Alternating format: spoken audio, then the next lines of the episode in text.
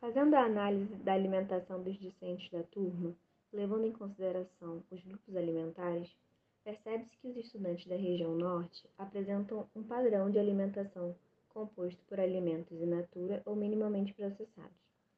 Mas também se registrou a presença de alimentos processados. A alimentação dos estudantes da região sul também é marcada pela presença de alimentos in natura ou minimamente processados, porém se sobressaiu os alimentos processados e de ingredientes culinários processados, quando comparados aos estudantes da região norte. De acordo com o Conselho Nacional de Segurança Alimentar e Nutricional, o CONSEA, a segurança alimentar e nutricional é baseada em práticas alimentares promotoras da saúde que respeitem a diversidade cultural e que tam e também sejam ambiental, cultural, econômica e socialmente sustentáveis, além de assegurar a todos os direitos de acesso regular e permanente a alimentos de qualidade.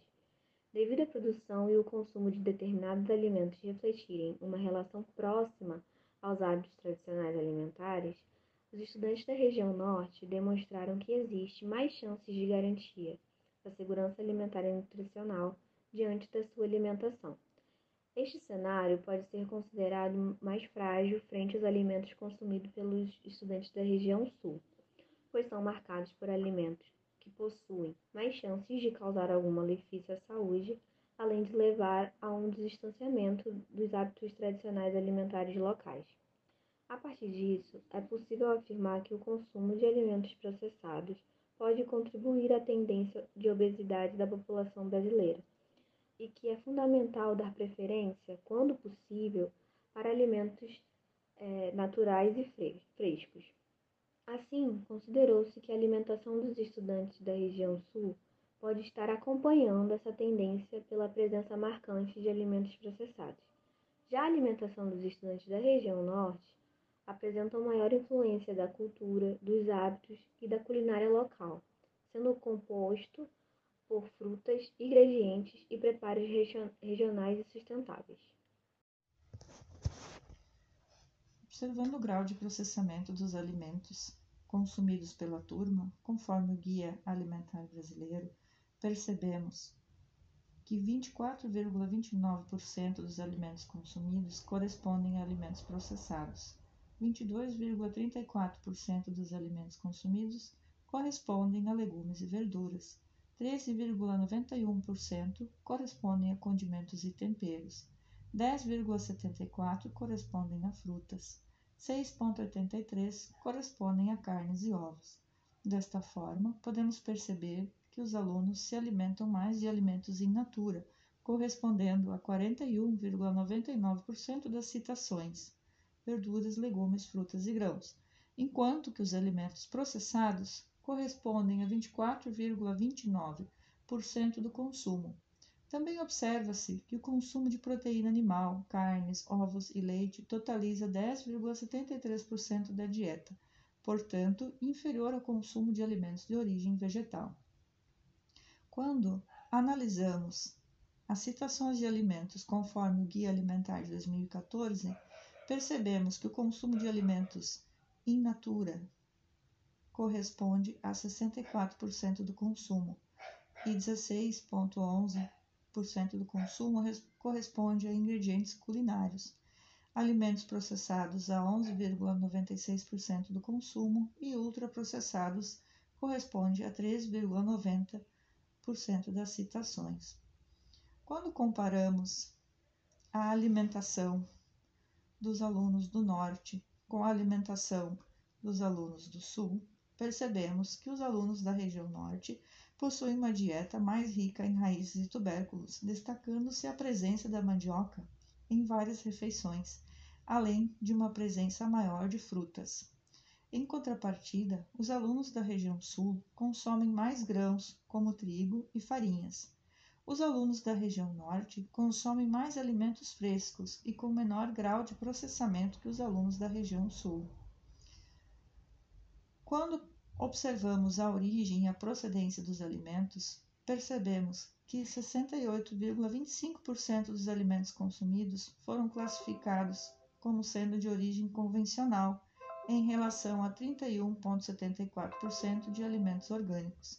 A agricultura familiar contribui com 37,24% dos alimentos consumidos, enquanto que 62,75% dos alimentos provém de outras formas de produção, agricultura empresarial, negócio, monoculturas.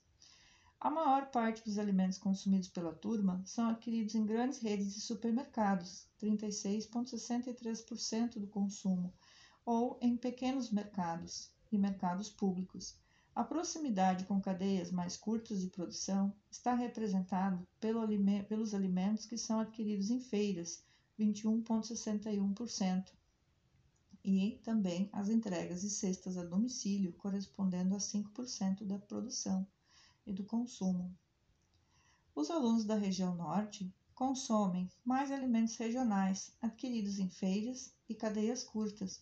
Em contrapartida, os alunos da região sul consomem mais alimentos adquiridos de redes de supermercados. A partir da planilha elaborada pela turma, vamos fazer uma comparação das regiões norte e sul no que se referem aos padrões de consumo relacionados aos sistemas de produção. Entre alimentos orgânicos e não orgânicos, o norte apresentou 35,5% dos alimentos sendo orgânicos. E no sul, 42% dos alimentos são orgânicos. Já na agricultura familiar ou convencional, a agricultura familiar participa de 47,5% da produção de alimentos. Na região sul e no norte são 37%. Quando olhamos para os locais onde são adquiridos os alimentos, analisamos que no sul 54,5% dos alimentos são adquiridos chamadas, nas chamadas cadeias médias e longas, ou seja, nós estamos falando de 31,8% dos alimentos que são adquiridos em grandes supermercados e 15,7% em pequenos mercados. No norte, esta proporção é menor nas cadeias médias e longas, contabilizando 47% dos alimentos. 21% provém de grandes supermercados e 26% de pequenos mercados, no norte. Já nas cadeias curtas, a região norte obteve 53%, e no sul foram 45%. Então no norte nós estamos falando de 29% de participações das feiras contra 21% no sul, então são números mais, mais ou menos equivalentes. Mas o que a gente tem de diferente é que no norte são 18% dos alimentos que são obtidos a partir de parentes e vizinhos e no sul essa, essa proporção é de apenas 7%. Então, no sul se destacam, uh, por exemplo, as cestas a domicílio, que são 6%, e a produção para o alto consumo, que são 11%. No norte foram 5,5% de alimentos produzidos para o alto consumo. Mesmo com proporções próximas na comparação entre o consumo de norte e sul, a gente percebe uma maior importância no norte das feiras e principalmente dessas relações entre vizinhos e parentes. Então essas informações elas podem estar nos demonstrando relações que são diferentes de consumo de alimentos das lógicas hegemônicas de mercado, por exemplo.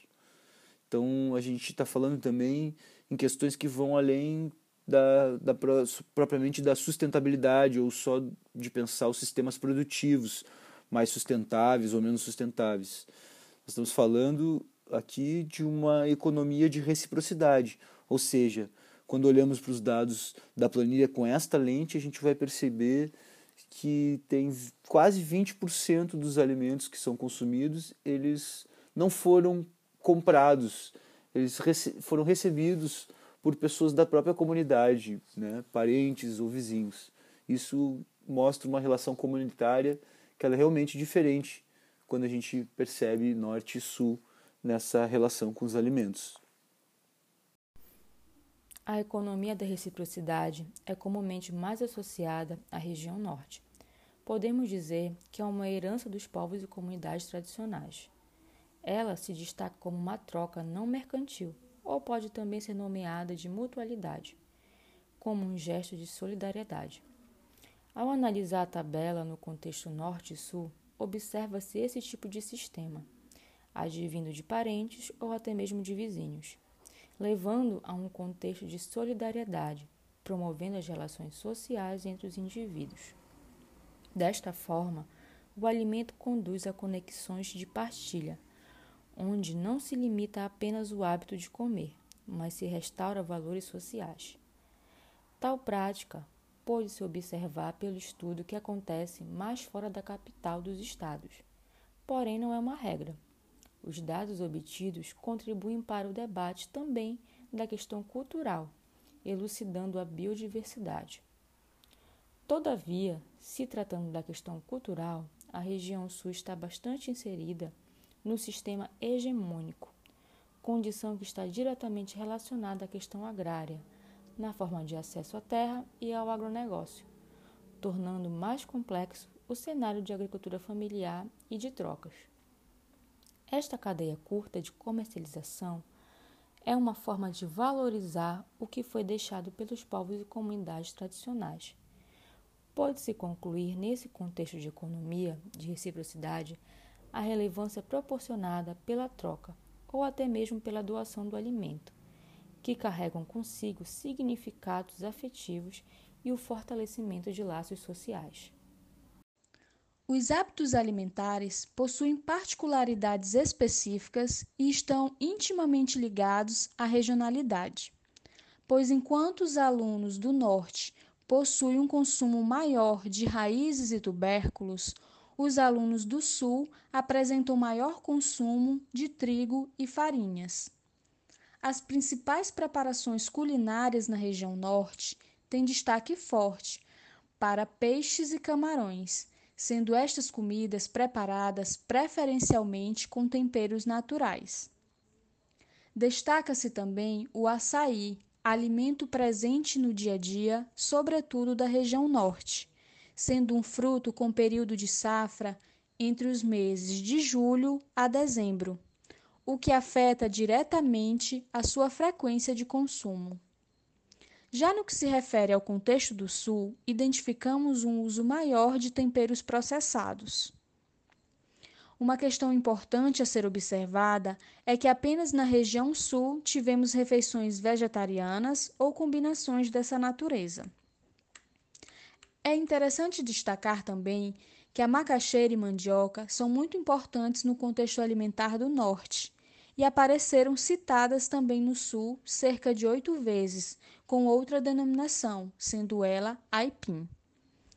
Outro aspecto para ressaltar é em relação à farinha de mandioca, que tem destaque na região norte, sobretudo no Pará, mas que também foi citado como alimento consumido pelos discentes do Sul, embora o número de citações tenha sido bem mais tímido.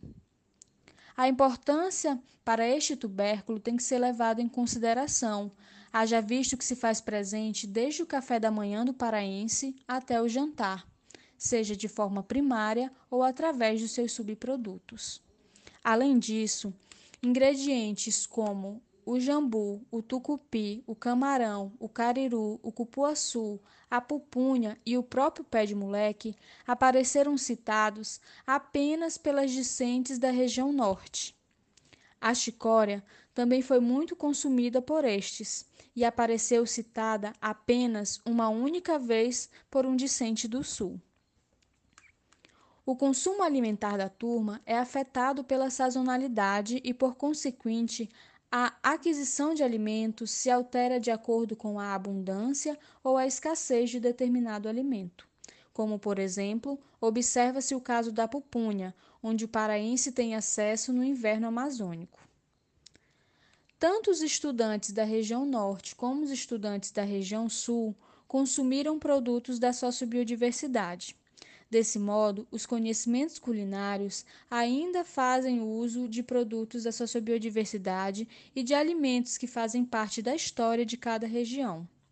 Ainda que tenham incorporado elementos da modernidade, na medida que se reinventou tradicionalidades com o uso de temperos e condimentos, podendo fazer releituras das receitas tradicionais com novos incrementos Mesmo assim, estas ainda persistem na cultura alimentar. Desta forma, a importância da sociobiodiversidade contribui efetivamente para a cultura, práticas e saberes locais. Todavia, no presente estudo, identifica os diferentes hábitos alimentares, assegurando a soberania alimentar dos indivíduos analisados, ainda que tenham incorporado alimentos da modernidade.